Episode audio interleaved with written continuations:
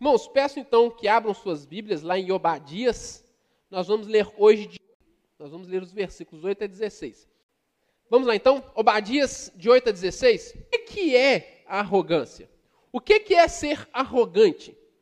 Eu, procurei no dicionário o significado da palavra arrogante ou arrogância, né? E a definição do dicionário para arrogância é ato ou efeito de arrogar-se, de atribuir a si direito, poder ou privilégio. Olha só, ato de atribuir a si direito, poder ou privilégio. Qualidade do, ou caráter de quem, por suposta superioridade moral, social intelectual ou de comportamento, assume atitude prepotente ou de desprezo em relação aos outros, orgulho ostensivo, altivez. Resumindo, é alguém que acha assim, olha, eu sou melhor que todo, eu sou melhor que os outros, eu tenho uma condição moral, eu tenho moral para falar, eu tenho uma condição moral, eu tenho uma condição social, cultural é, superior. E por causa disso, pelo fato de eu ter uma condição moral, social é, é, superior ou intelectual superior, então eu tenho direitos. Se eu sou superior, eu tenho direitos, então eu exijo os meus direitos. Esse é o arrogante. E como eu disse no domingo, passado, nós vimos que a arrogância ela é enganosa. Versículo 3 do texto que nós lemos, você pode conferir na sua Bíblia. Está escrito assim, na minha tradução está o orgulho, mas poderia ser traduzido por arrogância. Né? A arrogância do seu coração o enganou. Deus falando a respeito de Edom. A arrogância do seu coração o enganou. O orgulho do seu coração o enganou. Então, assim como aconteceu com Edom, né, eles foram enganados pelo seu, pela sua arrogância, pelo seu orgulho. E nós veremos hoje que parece, provavelmente, essa arrogância edomita, essa arrogância dos descendentes de Esaú, os edomitas, é exatamente pelo fato de eles atribuírem a si direitos que eles pensavam ter. Os edomitas pensavam o seguinte: olha, nós somos descendentes de Esaú. Esaú era o filho mais velho. Se Esaú era o filho mais velho, era ele quem tinha direito às bênçãos de primogenitura. Se Esaú era o filho mais velho, era ele quem deveria receber, é, ele deveria ser o recipiente da bênção prometida a seus pais, Abraão e Isaac.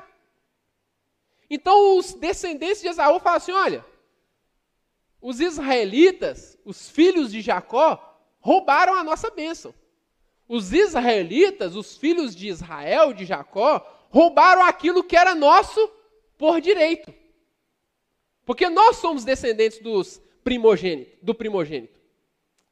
Então, a arrogância, ela é fruto de uma atitude de quem acha que por ser superior tem direitos e vai lutar pelos seus direitos. Obadias de 8 a 16 está escrito assim: Naquele dia, diz o Senhor, destruirei os sábios de Edom e o entendimento do monte de Esaú.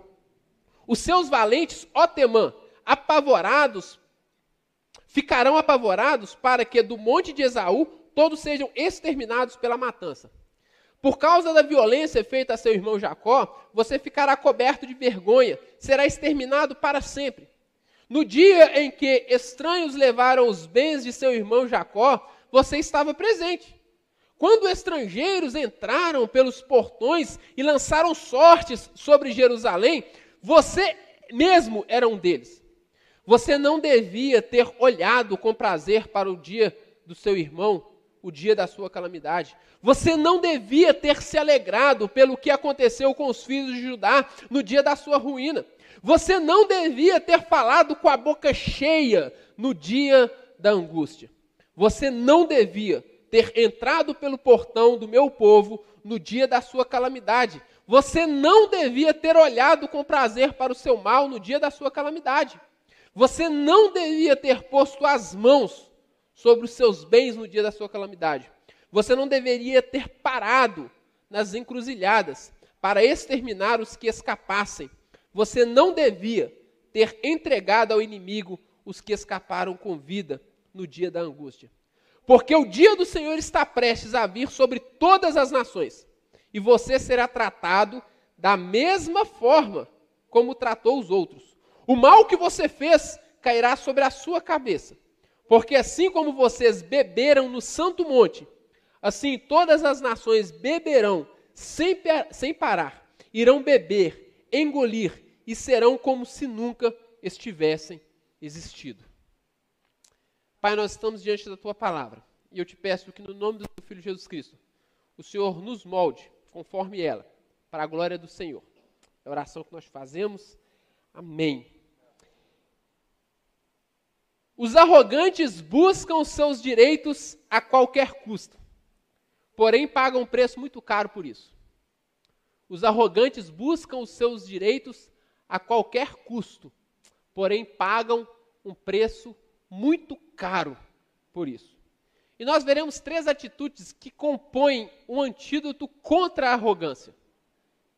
Três atitudes que você deve ter para que você não se torne ou para que você não seja, ou para que você abandone a arrogância.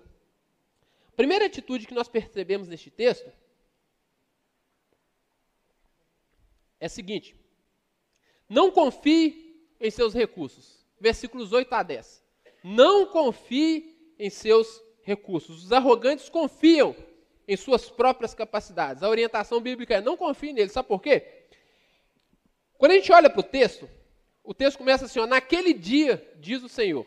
Se você for lá para o versículo 15, fala assim, porque o dia do Senhor. Sempre que aparecem essas expressões, como naquele dia, o dia do Senhor, o grande dia, nós precisamos entender isso de um ponto de vista da profecia bíblica, de um ponto de vista escatológico, é, que diz sobre o dia em que Deus age de maneira especial na história, colocando fim a um período e dando início a outro. Isso é escatologia. O que é escatologia? Escatom é o momento em que Deus invade a história, age de maneira especial na história, colocando fim a um período e dando início a um novo período. A gente pensa que escatologia só fala do fim do mundo, né? Mas se a gente pensar desse ponto de vista, é o que? Deus dando fim a esta era, a este tempo, a essas, este modo de vida com, com, com o qual nós conhecemos, dando início a um novo período que é a eternidade. Entende? Então, escatologia é mais ou menos isso. Então, sempre quando a gente olha, porque o dia do Senhor, naquele dia, o grande dia, a ideia é essa, de uma ação de Deus na história em que ele está dando fim a um período e dando início a outro período. E todos esses, todas essas falas, sobretudo no Antigo Testamento, quando fala isso, grande dia, naquele dia, o dia do Senhor, aponta para algo que estaria se cumprindo previamente, num futuro próximo, mas que revela o padrão de ação de Deus no final da história. Que revela o padrão da ação de Deus é, quando de fato vier o escatom final.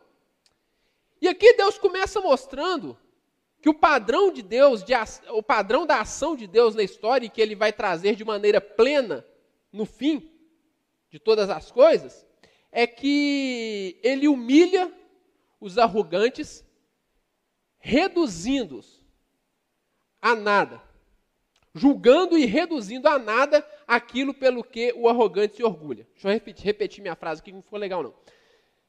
Deus começa mostrando que ele humilha os arrogantes, julgando e reduzindo a nada aquilo pelo que o arrogante se orgulha. O arrogante se orgulha de muitas coisas. E Deus pega aquilo pelo que ele se orgulha e fala assim: ó, vou te mostrar como que eu humilho os arrogantes, reduzindo aquilo que é objeto do seu orgulho a nada. É isso que Deus faz. E Edom tinha a sua capital Temã, né? A Temã, a cidade de Temã era a capital de é, Edom. E essa cidade, ela era muito famosa por seus sábios. É, a cidade de Temã, de Temã era uma cidade conhecida porque tinha muitas pessoas é, identificadas como pessoas sábias, muitos homens sábios naquela cidade. A prova disso, por exemplo, é que quando nós vamos lá para Jó, um dos conselheiros de Jó, um dos três amigos de Jó, é ele faz o tena, temanita. Ele faz o temanita. Você pode com, com, conferir lá em Jó, capítulo 4, versículo 1, Jó capítulo 15, versículo 1, Jó capítulo 22, versículo 1. Você pode conferir na sua Bíblia, vai estar escrito lá. Ele faz o Temanita. Então, esse rapaz chamado Elifaz era de Temã e parece-nos que ele se revela o mais sábio entre os três. Dos três amigos de Jó que tentaram aconselhar Jó, Elifaz, o Temanita, parece ser o mais sábio entre os três. Baruque, é, tem o texto apócrifo, o deuterocanônico de Baruque, que nós não temos como é, texto sagrado, mas que é um texto histórico, nós temos que entender isso, que os, os, textos apócrifos, apesar de não serem sagrados, eles são históricos. Eles revelam alguma coisa a respeito do tempo em que foram escritos. Então, no livro de Baruch, nós temos a informação de que ele associa é, Temã ao lugar dos que buscam conhecimento. Quer buscar conhecimento? Vá até Temã.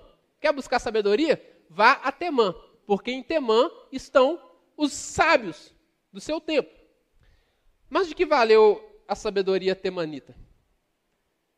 Na verdade, ao confiarem nela, essa sabedoria se revelou insuficiente, porque se a gente voltar um versículo antes, versículo 7, fala assim: ó, todos os seus aliados, ó Edom, empurraram para fora do seu território. Aqueles que estavam em paz com você o enganaram e prevaleceram contra você. Aqueles que sentam à sua mesa prepararam a armadilha para os seus pés e não há entendimento em Edom. E em Edom não há entendimento. Então, olha, Edom, você se orgulha da sua sabedoria. Você se orgulha dos seus sábios. Mas a prova é que os seus sábios não podem te livrar.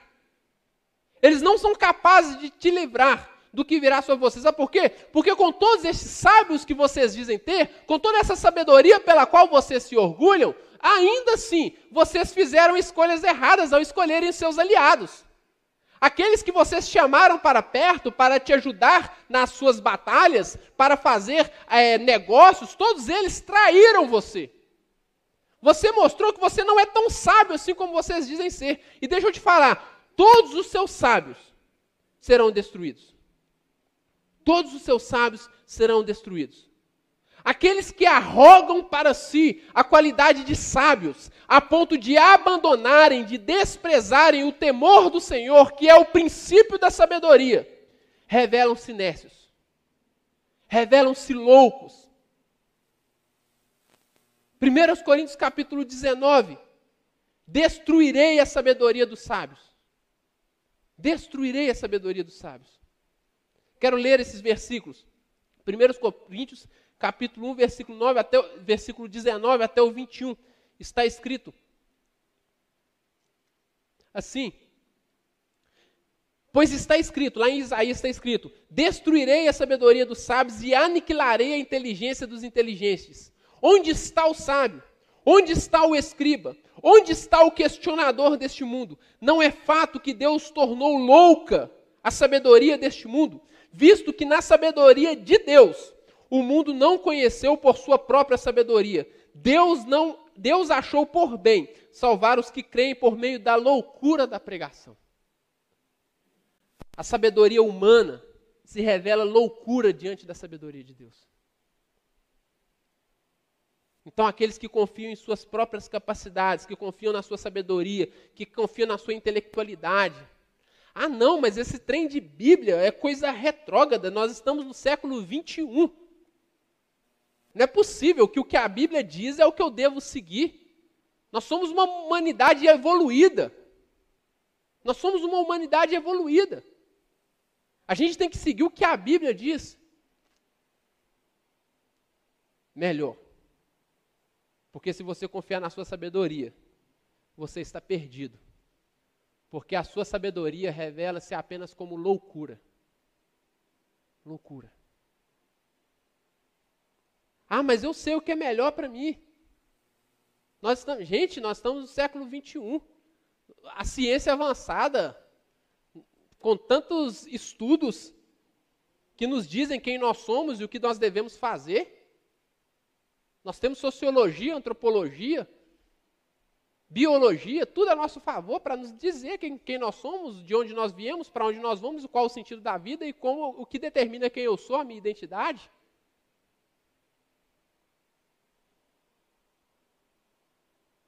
Destruirei os sábios de Edom.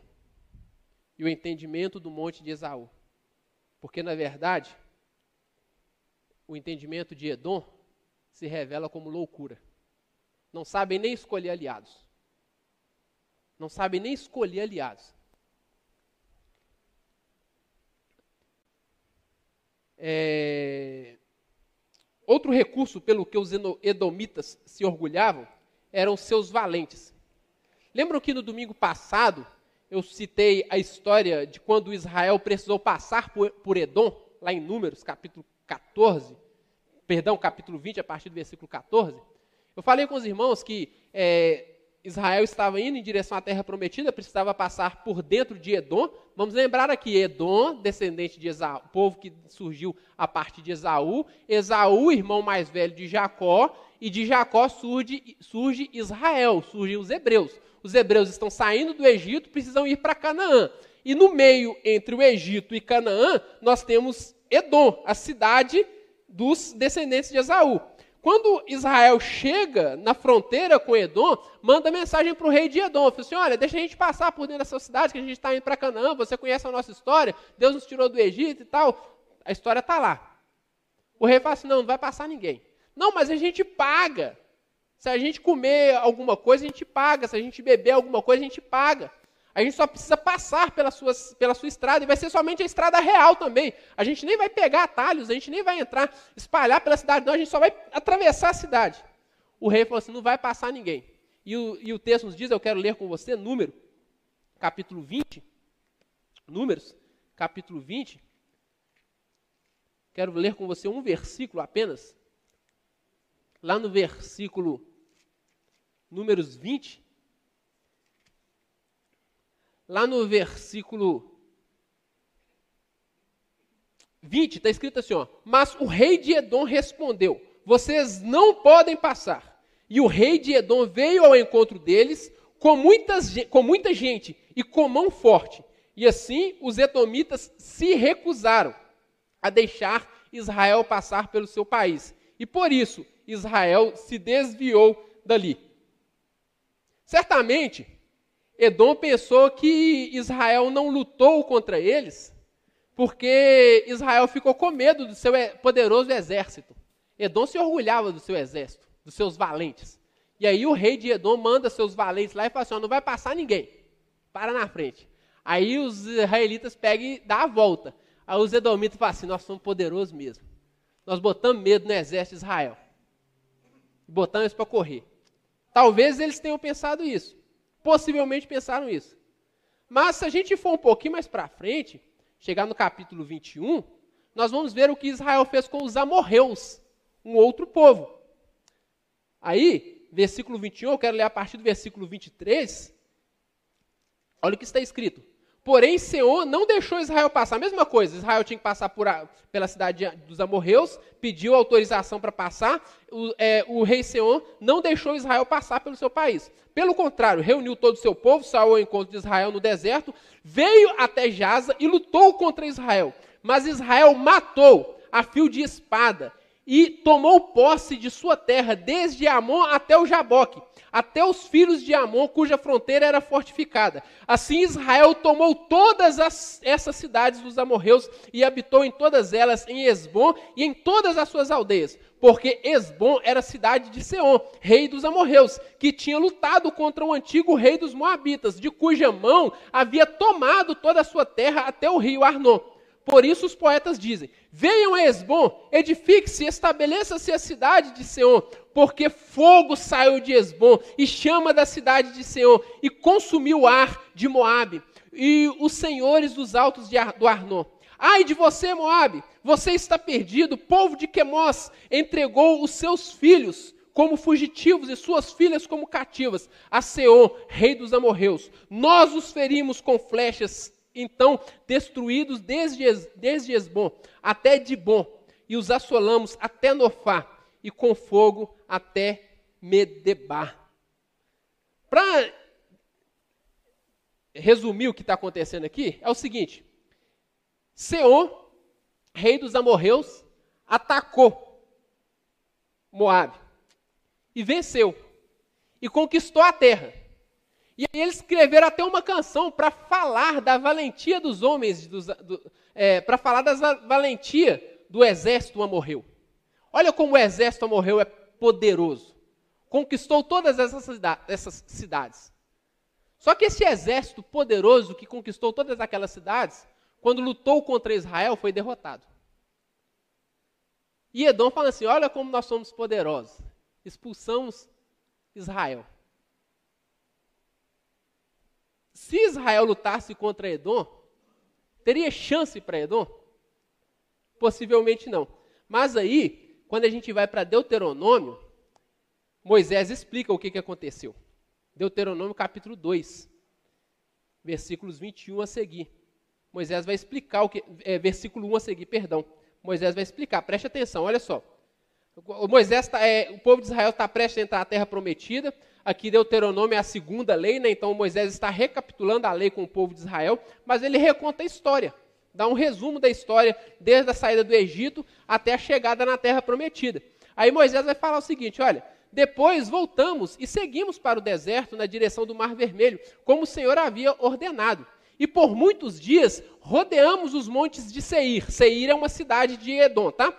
Então o Senhor me falou, dizendo: Vocês já rodearam bastante esses montes, agora sigam para o norte. Ordene ao povo, dizendo: Vocês passarão pelo território de seus irmãos, os filhos de Esaú, que habitam em Seir. Eles terão medo de vocês, portanto, tenham muito cuidado. Não entrem em conflito com eles, porque da terra deles não darei a vocês nem mesmo uma pisada da planta de um pé, pois Esaú, pois a Esaú dei por herança os montes de Seir. Israel não atacou Edom, não é porque Israel ficou com medo do exército de Edom. Israel não atacou Edom porque Deus proibiu Israel de atacar Edom. Porque Deus falou assim: ó, vocês não vão lutar contra Edom, vocês não vão lutar contra os descendentes de Esaú, porque é povo irmão de vocês. E a terra onde eles habitam fui eu quem dei. Então eles acham que eles são poderosos, eles acham que eles conquistaram, eles acham que eles garantem a sua segurança, mas na verdade, eles só estão ali porque eu os coloquei ali. Porque eu os dei aquela terra. Eles se orgulham da sua valentia, mas esquecem que fui eu que guerreei e os protegi durante todo este tempo. Edom se orgulhava de sua força, Edom se orgulhava de sua localização privilegiada, lembra? No alto das montanhas, nas rochas, onde eles tinham todos os privilégios, todas as vantagens de guerra. Mas eles esqueceram que tudo isso foi Deus quem lhes havia dado. Mas parece que Edom guardava ressentimento com Israel. Parece que Edom ainda se ressentia de Israel. Eles não eram humildes para serem gratos a Deus pelo que Deus lhes havia dado. Eles achavam que tinham mais direitos. Eles achavam que deveriam ter mais. Afinal, eles eram herdeiros de Esaú, filho mais velho. Lembram da definição de arrogância? Atribuir a si direitos. Atribuir a si mesmo direitos. Quando você acha que tem direitos, quando você acha que merece algo, você vai lutar pelos seus direitos. Você vai lutar por aquilo que você merece. Mas se você não for humilde para reconhecer que aquilo que Deus lhe dá é suficiente e não encontrar satisfação naquilo que Deus lhe dá, você corre um sério risco de lutar por esses direitos com os seus recursos. Se você não é humilde para reconhecer que o que Deus lhe dá já é suficiente, se você acha que precisa de mais direitos, que você tem mais direitos, Deus não vai estar nessa luta contra, com, com você. Você vai lutar sozinho. E lutar sozinho é a sua destruição. Lutar sozinho é a sua destruição. E isso aconteceu com Edom por acharem que tinham direitos, por acharem que Israel lhes usurpou os seus direitos. Edom ficou ressentido com Israel, foi atrás de seus direitos e se valeu de todos os recursos e meios possíveis para tal. E quando, por arrogância, irmãos, lutamos por nossos direitos e lutamos a qualquer custo, corremos o risco de sermos cruéis. E por causa disso, Edom foi destruído para sempre. Por causa da violência feita a seu irmão, você ficará coberto de vergonha e será exterminado para sempre. O outro antídoto é abandonar qualquer vestígio de crueldade. Abandone qualquer vestígio de crueldade, versículos 11 a 14.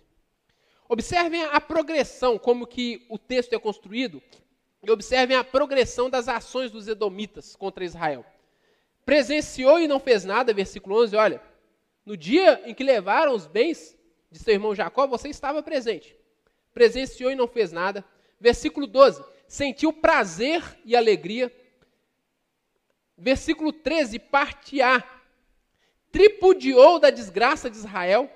Versículo 13, parte B, saqueou Israel. Versículo 14, armou contra Israel. Percebem como que Edom progrediu da indiferença à crueldade? É uma progressão de ações. Edom sai da indiferença até chegar na crueldade. Edom viu a maldade contra Israel, versículo 11, e podendo fazer, não fez nada. E podendo, não fez nada. Por isso Deus os considerou tão culpados quanto os invasores. Você era um deles. Olha, Edom, porque você viu e não fez nada, você é tão culpado quanto aqueles que fizeram. Então, irmãos, você, ah, mas não é problema meu. Você olha a pessoa, o seu irmão, o seu amigo, o seu próximo em dificuldade e fala assim: não é problema meu. Se você olha o oprimido sob opressão e não faz nada e diz: não é problema meu, você é tão culpado quanto o opressor. Você é tão culpado quanto o opressor. É isso que o texto está dizendo. Talvez, ao ver o que estava acontecendo com Israel e lembrando-se de seu passado, começaram a ter prazer e alegria. Fala assim, ah lá, ó, estão pagando pelo que fizeram com nosso pai Jacó, ou com nosso pai Esaú. Tá vendo? A mão de Deus pesando sobre Israel, porque olha o que eles fizeram com a gente. Né? Olha o sabor de mel. É isso, mas talvez eles lembravam assim, olha, enfim, eles estão pagando pelo mal que eles nos causaram. Aí começaram a ter prazer, alegria se aproximaram para desfrutar melhor da alegria em ver aqueles que guardavam algum ressentimento sofrer. Sabe assim, vou lá só para ver o sofrimento. Só para eu poder, né, rir, sambar na cara dele. E por fim, ou melhor, isso. E por fim, estavam se aproveitando da fragilidade de Israel e ainda impondo mais sofrimento vocês saquearam, vocês não deviam, mas colocaram as mãos sobre os bens de Israel, de Judá. Vocês pararam nas encruzilhadas para pegar de surpresa aqueles que conseguissem escapar. E esses que vocês pegaram, que conseguiram escapar com vidas, com vida, vocês os venderam, os entregaram aos inimigos como escravos. Então Israel caminhou da é, é, Edom caminhou da indiferença até a crueldade. C.S. Lewis, em cristianismo puro, cristianismo puro e simples, ao falar sobre a caridade, ao falar sobre o amor, ele escreveu assim, ó, abre aspas. Pode ser que os alemães, ele falando dos alemães lá na Segunda Guerra Mundial, os nazistas, tá? Abre aspas. Pode ser que os alemães, de início, maltratassem os judeus porque os odiassem. Depois passaram a odiá-los ainda mais por tê-los maltratado. Quanto mais cruel você é, mais ódio você terá. Quanto mais ódio tiver, mais cruel será. E assim, para sempre, num círculo vicioso perpétuo. O bem e o mal aumentam, ambos à velocidade dos juros compostos. E por isso que as, é por isso que as pequenas decisões que eu ou você tomamos todos os dias têm tanta importância.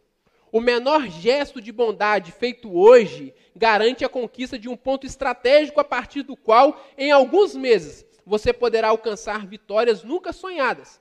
Já uma concessão aparentemente trivial à luxúria ou à ira significa a perda de uma colina, de uma linha férrea ou de uma cabeça de ponte, a partir das quais o inimigo poderá lançar um ataque que de outro modo seria inviável.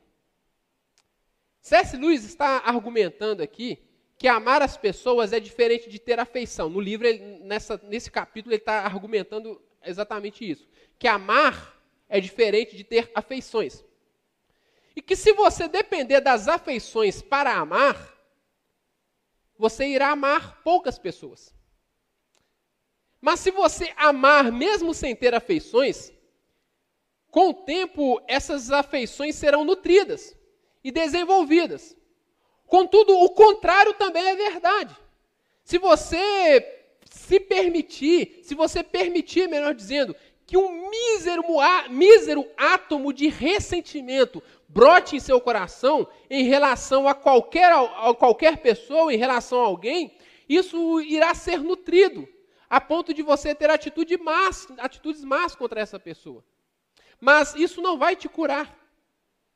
Não vai dar a você o sentimento de justiça feita. Ao contrário, vai aumentar ainda mais os seus ressentimentos, levando você a odiar cada vez mais e te tornando cada vez mais cruel. Se você fizer o mal, se você olhar para alguém com indiferença porque aquela pessoa de alguma, de alguma forma te causa repulsa, com o tempo você vai começar a agir de maneira hostil com aquela pessoa. Só que agir com hostilidade em relação àquela pessoa vai produzir mais ódio no seu coração. Que aí vai te fazer começar a praticar o mal contra essa pessoa. Que vai te deixar com mais ódio ainda que vai te tornar cada vez mais cruel com essa pessoa, que vai te tornar cada vez mais odioso em relação a ela. E por fim você está fazendo coisas que você nunca imaginaria fazer com alguém. É isso que C.S. Lewis está falando. E foi isso que Edom fez. Começou com uma indiferença. Começou vendo o sofrimento e não fazendo nada. Depois passou para olhar e lembrar dos, das coisas ruins, do, dos seus ressentimentos em relação a, a, Israel, e começar a se alegrar. Falar assim, é, eles mereceram. Merece. Está recebendo o que merece. Depois começou a ficar feliz, por fim já estava participando da crueldade. As pessoas se tornam cruéis por acharem que têm direitos. As pessoas se tornam cruéis por acharem que têm direitos. E o arrogante é aquele que atribui a si mesmo direitos. Claro que isso varia de grau, de pessoa para pessoa, de situação para situação, mas o princípio é o mesmo. O princípio é o mesmo. Meu irmão, por que você fica irado com a sua esposa quando você chega em casa e ela não lavou as vasilhas? Porque você acha que você tem o direito de chegar em casa do trabalho e encontrar as vasilhas lavadas, a casa arrumada. Afinal, você trabalhou o dia inteiro, você merece chegar em casa e encontrar um, um ambiente tranquilo para você descansar. Afinal, é o seu templo, a sua casa. E você é o Deus, né? Aí você começa a ser cruel com a sua esposa. Você não vale nada. Não consegue lavar uma vasilha. É uma porca mesmo. Daí a pouco está batendo. Por que, que homens. Eu, eu, terminei de ler um livro sobre abuso esses dias para trás e fiquei muito chocado com algumas coisas. E por que, que homens são abusadores? Porque é uma forma de controlar. É uma forma de controlar as suas esposas. Para fazerem elas fazer tudo aquilo que eles querem. Entende? Porque eles acham que têm direito. E como eles têm direito, eles obrigam elas a fazerem tudo aquilo que eles querem. E se elas não fizerem, o que, que vai acontecer? Vão ser punidas. E se elas permanecerem desobedecendo, o que, que eles vão fazer? Vão aumentar cada vez mais a punição. E se elas continuarem a resistir, essa punição vai aumentar cada vez mais. Porque eu tenho o direito de exigir aquilo que é meu direito. Por que, que filhos são cruéis com seus pais? Porque eu tenho o direito de ter um iPhone, poxa, todo mundo tem. E se meu pai não me der, eu vou maltratar ele até ele me dar. Vou provar para ele que ele é o pior pai do mundo. Porque eu tenho o direito de ter. Não pedi para nascer. Não pedi. Já que me teve, me dá o que eu quero. Pessoas que acham que têm direitos se tornam cruéis. Porque vão exigir os seus direitos. Cuidado com a arrogância. Por fim, não faça justiça com as próprias mãos. Versículos 15 a 16.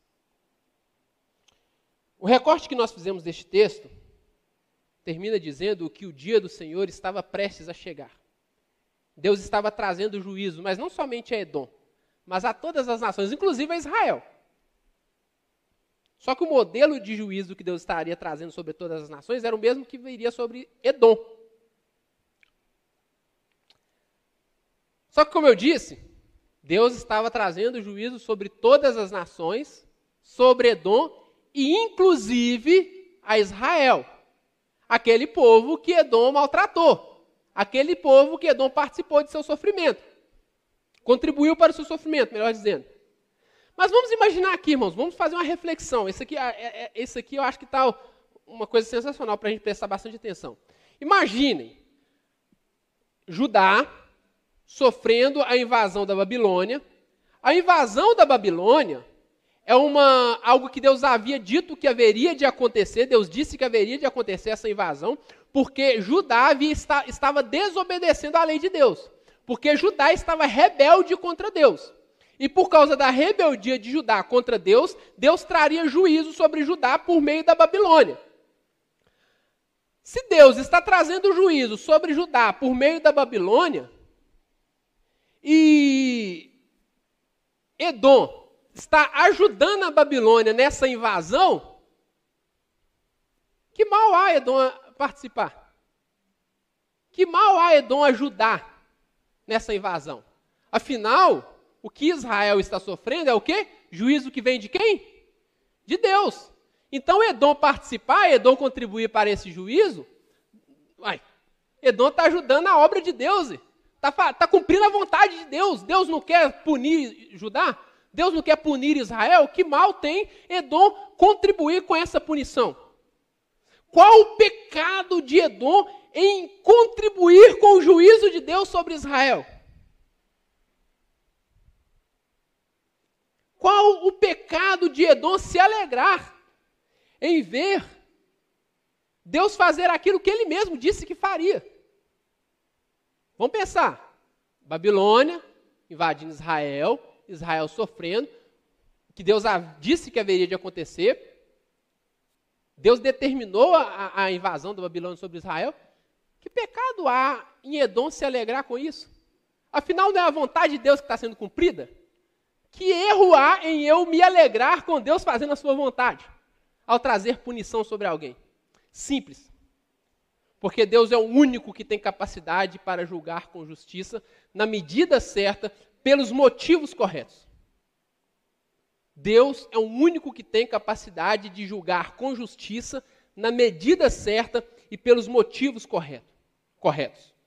Edom se alegrava com a desgraça de Judá e contribuiu com o sofrimento de Israel, não para que a justiça prevalecesse, mas por sentimento de vingança, para requerer os direitos que eles pensavam ter. Eles rejeitaram o que Deus lhes havia dado por achar que merecia o que Deus não deu. Então, quando Edom se alegra com o sofrimento de Judá, quando Edom contribui para o sofrimento de Judá, Edom não estava preocupado em fazer justiça. Edom estava buscando vingança. Mas agora eles seriam julgados pelos mesmos padrões que eles julgaram Judá. Eles iriam sofrer tudo que Judá, tudo que eles haviam imposto a Judá, todo o sofrimento que eles haviam imposto a Judá. Isso me remete a um texto muito repetido nos nossos dias. Mateus capítulo 7, versículos de 1 a 5. Mateus 7, de 1 a 5.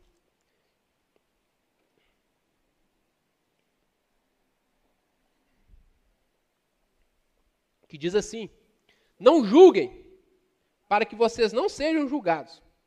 Pois com o critério com que vocês julgarem, vocês serão julgados. E com a medida com que tiverem medido, vocês também serão medidos. Por que você vê o cisco no olho do seu irmão, mas não repara a trave que está no seu próprio? Ou como você dirá a seu irmão, deixe-me que eu tire, deixe que eu tire o cisco do seu olho, quando você tem uma trave no seu próprio? Hipócrita, tire primeiro a trave do seu olho, e então você verá claramente para tirar o cisco do olho do seu irmão. A ideia aqui é o seguinte: olha, não julguem, não emitam sentença condenatória contra ninguém. Julgar aqui não está falando de discernimento, não, irmãos. A gente tem que entender. Não é errado você reconhecer que determinada atitude pecaminosa é pecado. Você precisa fazer ter esse discernimento. À luz da Bíblia, né, também não é falar aquilo que é falar que é pecado aquilo que a Bíblia não diz que é pecado. Mas à luz da Bíblia, se é pecado, é pecado. E você precisa ter essa capacidade de discernimento tá? E exortar, né, uns aos outros. Corrigir uns aos outros. Não é disso que o texto está falando. O texto está falando julgar aqui é não emita sentença condenatória contra ninguém. Porque, sabe por que você não pode emitir sentença condenatória? Porque você não tem, os, você não tem todos os critérios para fazê-lo. Você não enxerga a situação como Deus a vê. Você não enxerga todos os detalhes, como somente Deus enxerga. Então, não julguem, não emita essa sentença condenatória. Porque se você fizer, vão fazer o mesmo com você. O critério que você utilizar, vão utilizar contra você. A medida que você utilizar, vai ser utilizada contra você. A minha pergunta é: você está preparado? Você está preparado para ser julgado com o mesmo critério que você julga os outros? Você está preparado para ser medido com a mesma medida que você usa para medir os outros? Se você tiver alcançado o nível de Deus para julgar com reta justiça, vai lá. Só que eu duvido. Então o risco de você cometer injustiça ao julgar é muito grande. Está preparado? É essa pergunta que você tem que fazer. O que nós podemos e devemos fazer é nos agarrar à orientação paulina.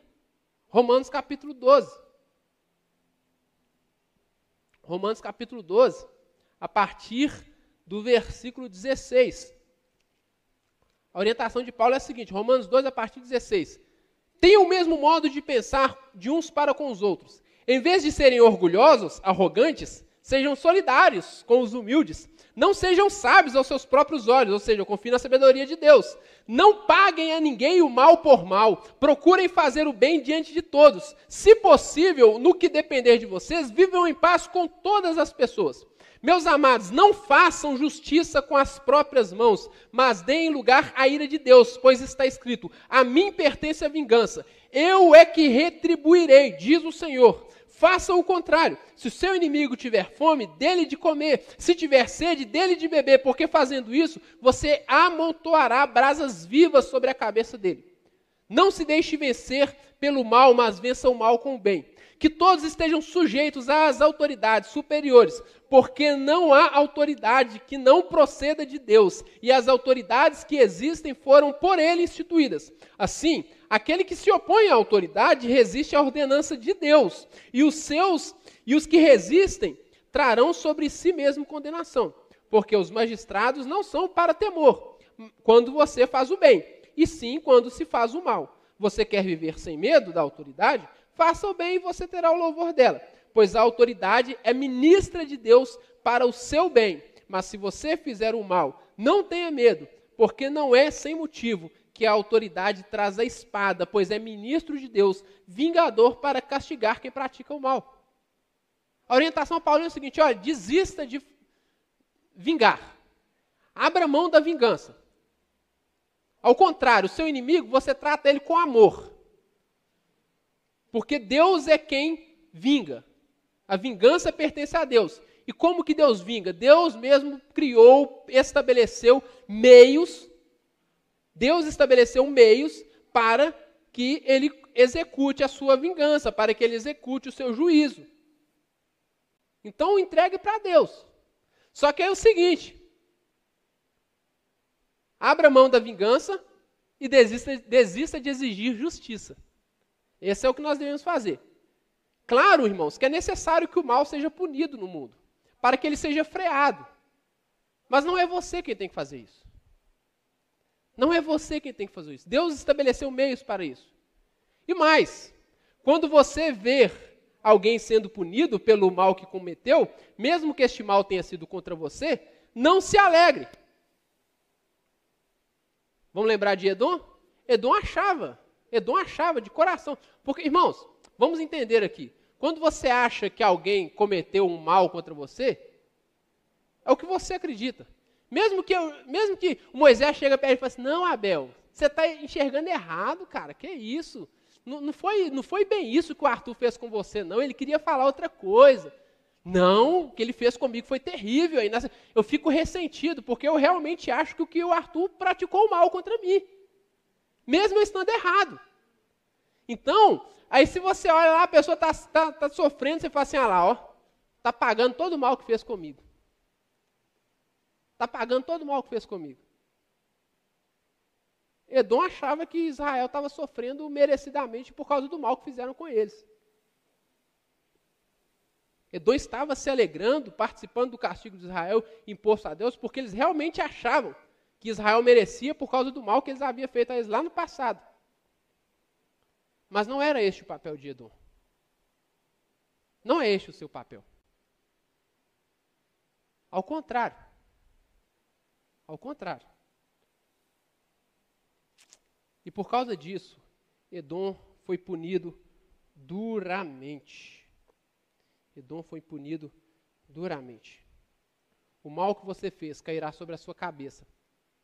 E assim como vocês festejaram no meu Monte Santo, se alegrando em ver a situação de Israel, as outras nações também vão beber e se alegrar nas terras de vocês. E vocês se tornarão como se nunca tivessem existido. Onde está Edom hoje, irmãos? Ou os idumeus, se você trazer um pouquinho mais para a época de Jesus. O último idumeu foi um dos governadores. O último deles, e não se fala mais. Concluindo, cuidado com a arrogância. Cuidado ao reivindicar os seus direitos. Cuidado ao pensar que você merece mais do que Deus tem lhe dado. Isso pode levá-lo a pensar que seus direitos lhe foram usurpados. E quando você acha que os seus direitos foram usurpados, quando você acha que alguém tem o que deveria ser seu, quando você acha que alguém não está te dando aquilo que você deveria receber, aquilo que você merece receber, quando você acha isso, e, e na sua luta é, você busca conquistar o que você merece ou o que você acha que merece, e você deixa de desfrutar o que Deus lhe tem dado, pode ser que você encha seu coração de ressentimento, de ódio, de crueldade, e acaba ferindo e saindo ferido com as suas próprias armas. Você corre o risco de sair ferido com as suas próprias armas. Isso aconteceu com Edom porque era arrogante, porque não confiava em Deus, na palavra de Deus, não se satisfazia com aquilo que Deus estava lhes dando. Irmão, minha irmã, se satisfaça com aquilo que Deus lhe dá. Satisfaça com aquilo que Deus lhe dá. Obedeça a palavra de Deus. Não seja arrogante. Não seja sábio aos seus próprios olhos. Não ache que você tem mais sabedoria que Deus. Foi Deus quem te criou. Ah, mas eu tenho que satisfazer os meus prazeres. Eu tenho que satisfazer os meus desejos, sejam eles quais forem. Eu mereço ser feliz. Eu mereço ser feliz. Você nunca terá prazer, felicidade, segurança, sabedoria, se você não buscar isso em Deus. E se você não se submeter a Ele, e somente a Ele. Porque o princípio da sabedoria é o temor do Senhor. Que Deus abençoe a cada um de nós. Tenham todos um excelente domingo